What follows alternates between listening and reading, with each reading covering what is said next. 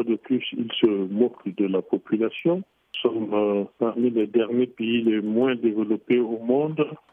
Nous avons besoin de tout.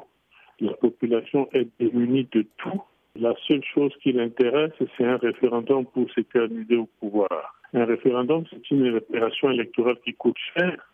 Avec l'argent de ce référendum, il peut régler beaucoup de problèmes dans les hôpitaux, des problèmes de survie de dizaines de milliers d'enfants.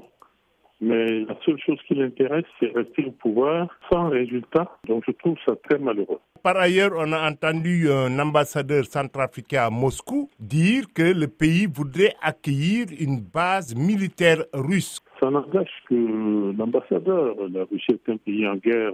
Je pense qu'ils ont besoin de leurs militaires en ce moment là-bas. L'installation d'une base militaire, c'est pas un ambassadeur qui le décide c'est quelque chose qui s'est décidé au niveau de l'Assemblée nationale. Peut-être dans son enthousiasme, l'ambassadeur a voulu faire plaisir à ses patrons, mais c'est une déclaration qui n'engage que lui. Quand même, il y a une certaine présence russe actuellement en Centrafrique. Les Russes étaient réputés venir juste pour former les militaires centrafricains dans le maniement des armes qui ont été livrées sur autorisation du Conseil de sécurité des Nations Unies. Maintenant, avec l'attaque de Bangui par la CPC, ça leur a donné un prétexte pour venir en masse et sous le prétexte de mettre de l'ordre, ce qui les intéresse beaucoup plus. Ils sont dans les mines, dans toutes les ressources du, du pays, qu'ils se servent bien.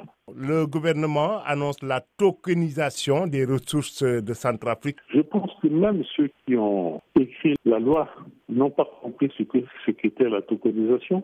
S'ils l'avaient compris, dans l'état actuel des infrastructures de notre pays, dans l'état actuel des ressources humaines dans notre pays, dans l'état actuel de l'organisation de l'administration de notre pays, parler de tokenisation des ressources naturelles, des ressources forestières des ressources foncières, ce qu'aucun autre pays n'a fait avant nous, tout ça, c'est se moquer de la population. Une volonté de mafia. Les autorités ne sont préoccupées que par le gain facile de l'argent. Rien n'est prévu pour euh, le trésor public. D'ailleurs, vous avez vu qu'ils ont écarté complètement le ministre des Finances euh, de, tout le processus de cette loi. Il n'y a rien dans la loi qui fasse le lien entre cette procédure-là et les recettes de l'État. Donc on voit très bien que c'est une loi qui n'est pas faite pour la République centrafricaine, mais qui est faite pour exploiter, pour piller la République centrafricaine.